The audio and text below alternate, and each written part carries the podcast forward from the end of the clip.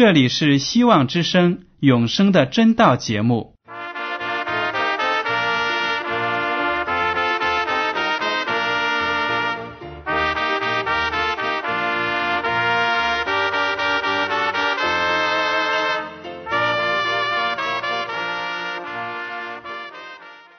亲爱的听众朋友们，你们好，我是艾德，很高兴今天能和你们在永生的真道这个栏目中见面。耶稣说：“听上帝的话语，并且遵守的人是最有福气的。”所以，艾德现在能够通过电波和你们分享上帝的教导，感到十分快乐。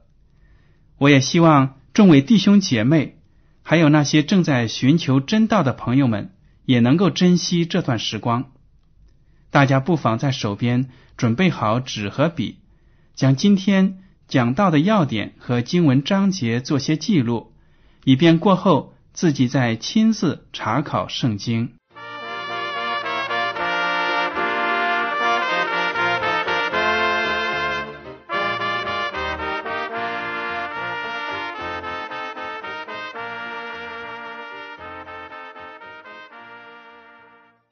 听众朋友们，今天呢，艾德想和你们谈一谈安息日。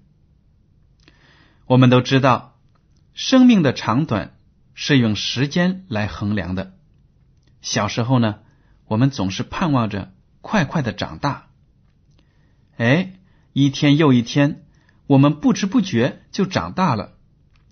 后来呢，一天又一天，我们发觉自己衰老了。我们想要让时间停止，也是不可能的。在许多科幻作品里，人类呢发明出一种时光机器，试图回到过去的岁月里。想必大家都看过这一类的电影。这些呢都表明了人对时间这种物质的好奇。在现实生活里，时光机器只不过是一个大胆的幻想。根本就不存在。我们常说时间不饶人，时间对每一个人都是公平的，每个人的一天都是由同样长的时间组成的。我们躲不过生命里的任何一天，您说对吗？人的一生是短暂的，但有许多事件确实是值得我们纪念的。正是这些值得纪念的日子。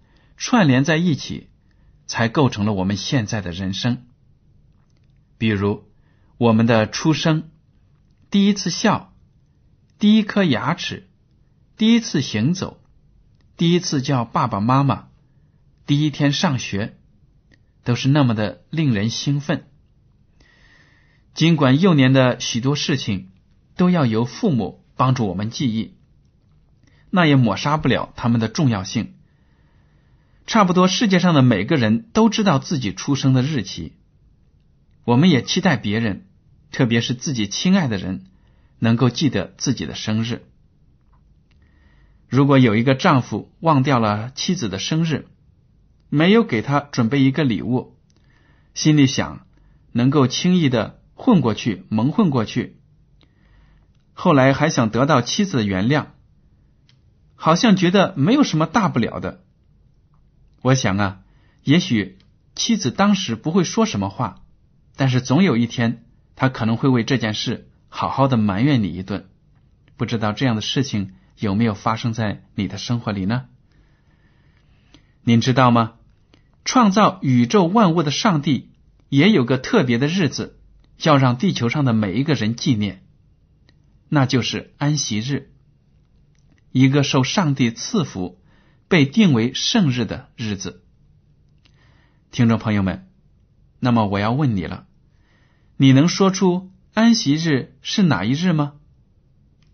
如果你不知道安息日是什么，就请你仔细的收听今天的永生的真道。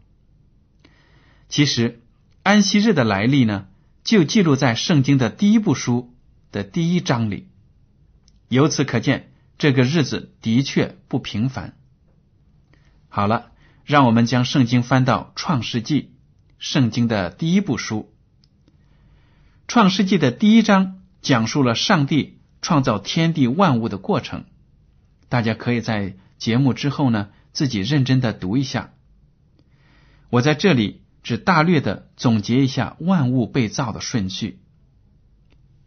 让我们大家来看，第一天，上帝创造了光。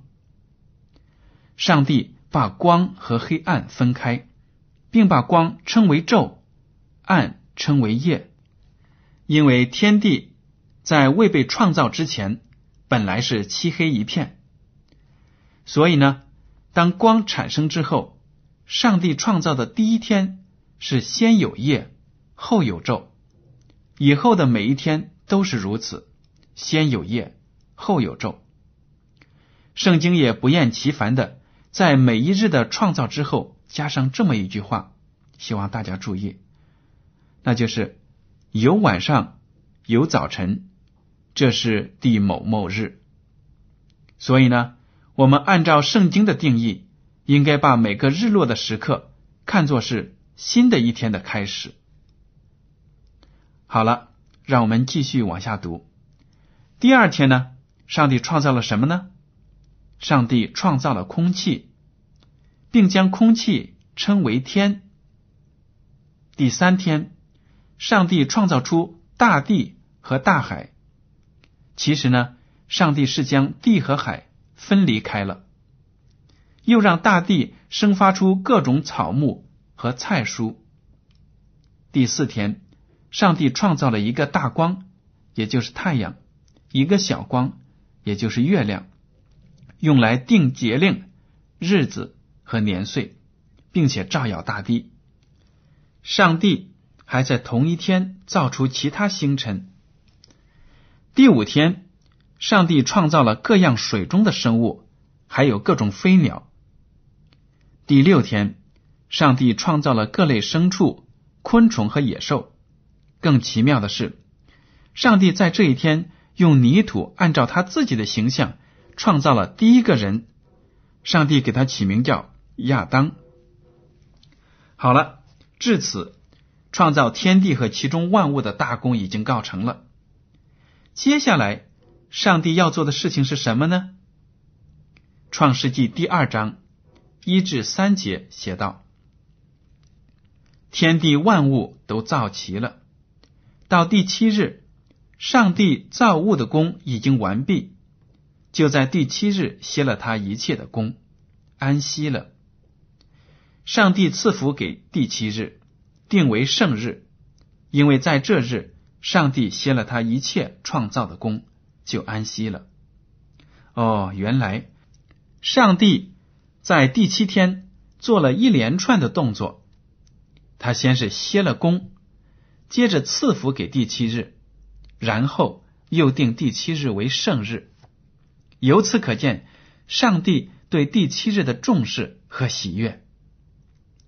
上帝是要用安息日纪念他创造天地和万物的大功，他也期待他所创造的人亚当和他的后代们遵守安息日。因为呢，如果我们人类从开始到现在都能够遵守安息日的话，我们就不会忘记创造我们的主。耶和华上帝，我们每个人在庆祝生日的时候，怎么会忘记生养自己的父母呢？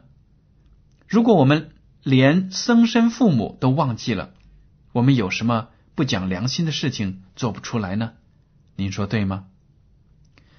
当年以色列人在埃及被奴役的时候，他们每日是埋头做苦工，根本没有时间守安息日。渐渐的。他们忘记了安息日，也忘记了耶和华上帝。当上帝兴起先知摩西，带领以色列民逃出埃及之后，上帝首先要做的，就是把自己对以色列的要求郑重的颁布给他们。上帝在西奈山将包括守安息日在内的十条诫命，通过摩西传达给以色列。其实也是给全世界的人，因为十诫是道德的法律，是上帝向全宇宙颁发的宪法。上帝在第四条有关安息日的诫命里，清楚的表明了他作为创造主有资格、有权利管理天地海以及其中的万物，当然也包括人。他的律例典章是适用于所有的民族、文化和时代的，不光是犹太民族。十诫中的第四条，因为标明了上帝的身份，创造主。权力范围，也就是天地海管辖的对象，天地海其中的万物，所以呢，又被看作是上帝的宝印。上帝肯定预先知道人是健忘的群体，所以特别在诫命的开头加上三个字做强调：当纪念。我们现在呢，有许多基督徒在读诗篇的时候，赞美上帝的律法。是何等的甜美！比如诗篇第一百一十九篇九十七节说：“我何等爱慕你的律法，终日不住的思想。”但是在实际生活中呢，这些基督徒却没有遵守上帝的诫命而荣耀上帝。最最奇怪的现象就是众多教会现在忽略了十诫中的第四条：当纪念安息日。守为圣日，六日要劳碌做你一切的工，但第七日是向耶和华你上帝当守的安息日。一提到安息日，许多人，包括基督徒，都会联想到犹太律法，以为安息日就是犹太人的节日。但是在创世纪中，我们可以清楚的看到，上帝在创造天地万物完毕之后。就歇了他一切的功，安息了。上帝不但在第七日安息，还赐福给第七日，定为圣日。那个时候，地球上只有亚当和夏娃，人类的始祖，哪里说得上只有犹太人呢？您说对吗？由此可见，安息日是上帝赐给全人类的，不是只赐给一个种族。如果我们守安息日为圣日，就会牢记上帝是创造天地万物的神，也就不会有那么多无神论者和进化论者了。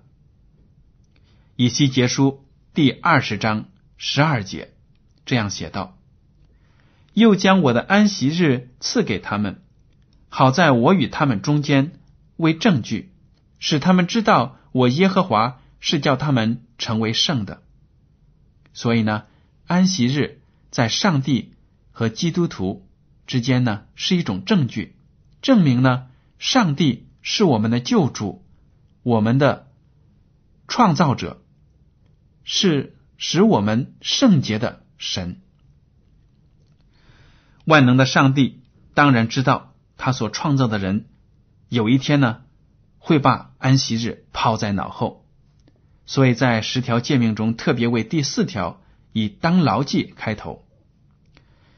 现在的基督教会对守其余的九条诫命是毫无问题的，心甘情愿的遵守，认为是在上帝的恩典之下。但是，一提起第四条守安息日，却就指责为律法主义，不在上帝的恩典之下。大家想一想。这样的逻辑行得通吗？何况呢？新约的雅各书第二章第十节说：“因为凡遵守全律法的，只在一条上跌倒，他就是犯了众条。”我们的主耶稣生活在这个世界上的时候，总是在安息日到会堂礼拜，因为这是他的规矩。让我们来看一节经文。路加福音第四章十六节，耶稣来到拉撒勒，就是他长大的地方，在安息日，照他平常的规矩进了会堂，站起来要念圣经。耶稣呢，更是称自己为安息日的主。马太福音十二章第八节这样写道：“因为人子是安息日的主。”我们还记得他在预言公元九十年。罗马军队毁灭以耶路撒冷城时说：“你们当祈求，叫你叫你们逃走的时候，不遇见冬天或是安息日，这句话记录在马太福音二十四章二十节。这句话呢，表明主指望门徒在他离世后仍然在守安息日。使徒保罗也是守安息日为圣的。使徒行传第十七章第二节写道：“保罗照他素常的规矩进去，一连三个安息日，本着圣经与他们辩论。”听众朋友们，我们可以遍读整个新约圣经，都可以看到，教会呢曾经为行不行外邦人行不行割礼这一件事争执，却没有见到有为守安息日争执的记录。圣经里也找不到一节经文说安息日被主耶稣更改到了星期日。听到这里，有些朋友们会不住的忍不住发问：我们一直都是把星期日称为礼拜日，难道安息日不是星期日吗？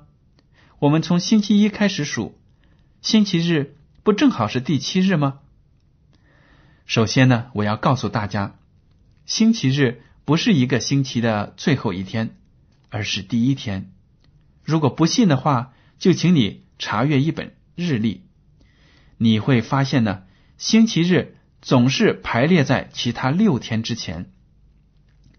原来呢，我们的祖先中国的古人呢，并不是用星期一、二、三这样的顺序排列七天，而是用日曜日、月曜日、火曜日、水曜日、木曜日、金曜日。土曜日来表示一个星期的七天，我再说一遍呢，那就是日、月、火、水、木、金、土这七个星星来表示一个星期的七天。直到今天呢，日本人还在沿用这种方法。注意看，日曜日也就是星期日，总是排列在第一位。那么，有的人要问了。圣经里还有什么证据说明安息日就是现在的星期六呢？回答也很简单。众所周知，主耶稣是在星期五受难的，然后呢，在第三天的星期日复活。圣经介绍说，善良的义士约瑟和其他爱耶稣的人，把耶稣的尸体从十字架上取下来，用贵重的细麻布缠好，放在一个。新凿的墓穴里，他们这样做是因为天快黑了，安息日就要到了。从加利利一直跟随耶稣到耶路撒冷的妇女们，在记住了耶稣的葬身之地以后呢，就转身回家，预备守安息日了。他们准备好了用来涂抹尸体的香料香膏，在安息日结束之后，才又前往墓地去膏耶稣的尸体。哎，结果发现主已经复活了。这些情节呢，在路加福音二十三章五十节到二十四章第三节有清晰的记载。让我们现在来读一遍。有一个人名叫约瑟，是个义士，为人善良公义，众人所谋所为，他并没有服从。也就是说呢。当众人定死耶稣基督的时候呢，他并没有随从他们。接下来我们读到，他本是犹太亚里马太城素常盼望神国的人。这人去见比拉多，求耶稣的身体，就取下来，用细麻布裹好，安放在石头凿成的坟墓里。那里头从来没有葬过人。那日是预备日，安息日也快到了。那些从加利利和耶稣同来的妇女跟在后面，看见了坟墓和他的身体怎样安放，他们就回去预备了香料香膏。他们在安息日便遵着诫命安息了。七日的头一日黎明的时候，那些妇女带着所预备的香料来到坟墓里。看见石头已经从坟墓滚开了，他们就进去，只是不见主耶稣的身体。从以上的经文我们可以知道，星期五是耶稣的受难日，星期六是安息日，星期日是复活日。大家可以发现一个有趣的对比：主在完成了创造天地的大功之后，就在安息日歇了一切的功。奇妙的是，主在完成了救赎罪人的大功之后，也在坟墓里度过了安息日。可以说，主歇了一切的功。这难道是巧合吗？当然不是的。安息日从此对所有的基督徒来说。又多了一层含义。安息日不但是为了纪念创造，而且是为了纪念救赎。主讲的很清楚，《约翰福音》十四章十五节写道：“你们若爱我，就必遵守我的命令。”这命令当然也包括守安息。如果一个基督徒不为主守安息日，他就没有将上帝作为创造的主、救赎的主。所应得的荣耀归给他。我们基督徒拿来作为信仰的基准的圣经，也没有一句话是叫我们把敬拜上帝的日子更改到星期日去的。现在许多教会把星期天当做礼拜的日子，是毫无圣经依据的，完完全全是出自人的教训。一千多年前呢，当罗马天主教会。在罗马帝国逐渐获得影响力后，为了吸引更多崇拜太阳神的异教徒加入基督教会，天主教会把崇拜聚会从星期六挪到了星期日，美其名曰主日、复活日。这样呢，虽然吸引了大批大批的异教徒入教，使教会力量进一步加强，但是教会本身却抛弃了真道。拥抱了异教，您说对吗？这样的结果呢是毁灭性的。天主教会夸口说自己拥有高于圣经的权柄，他常常呢把传统高举过上帝的话语。所以呢，我建议我们主内的弟兄姊妹细心的查考经文：上帝的安息日是否被废除掉了呢？请您仔细的研究。如果没有，你是不是应当归回上帝，守他的圣日为圣日呢？我们在前面已经提到，一个做丈夫的如果忘了妻子的生日，十有八九会招来一番埋怨。如果这个丈夫说：“亲爱的，你的生日不大好记，九月三十日，让我们把它改到十月一日庆祝，怎么样？也不过就差一天嘛。”您说？那做妻子的听了之后会欣然接受吗？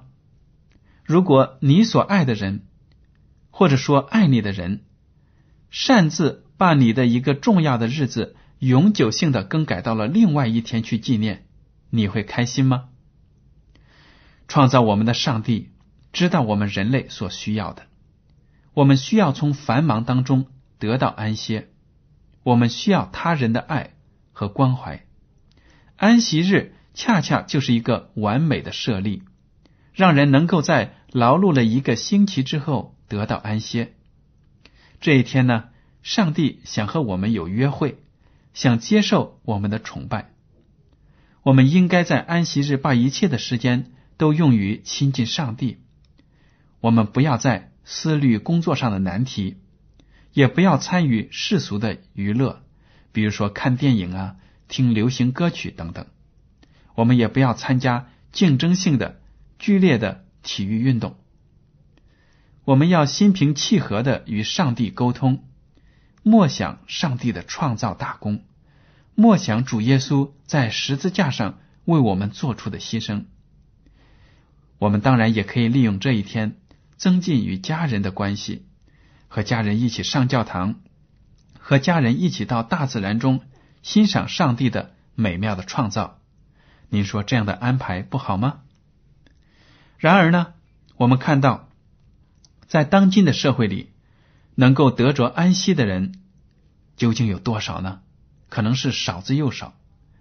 千千万万人每日为了生计而忙忙碌碌，许多人都患上了不同程度的忧郁症，各方面的应酬让人是应接不暇。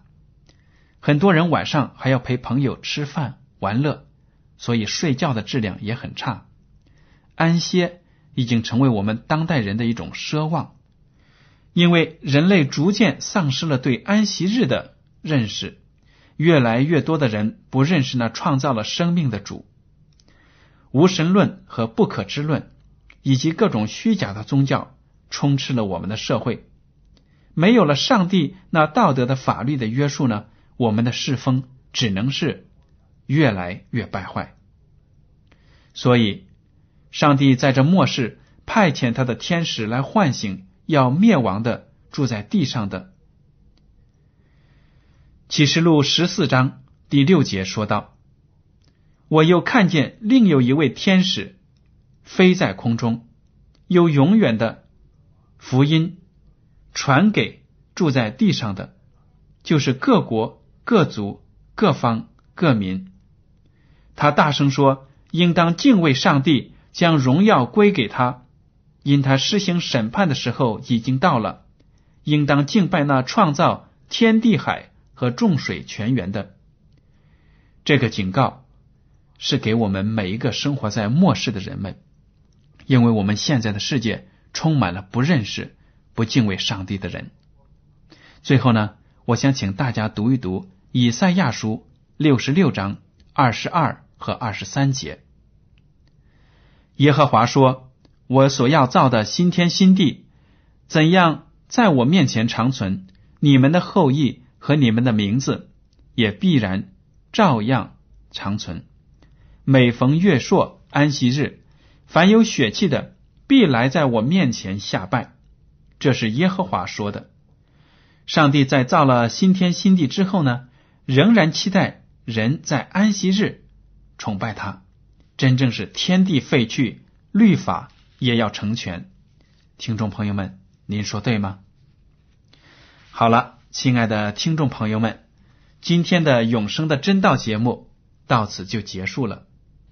您如果对今天的讲题有什么想法，或者对这个栏目有什么建议，请写信给我。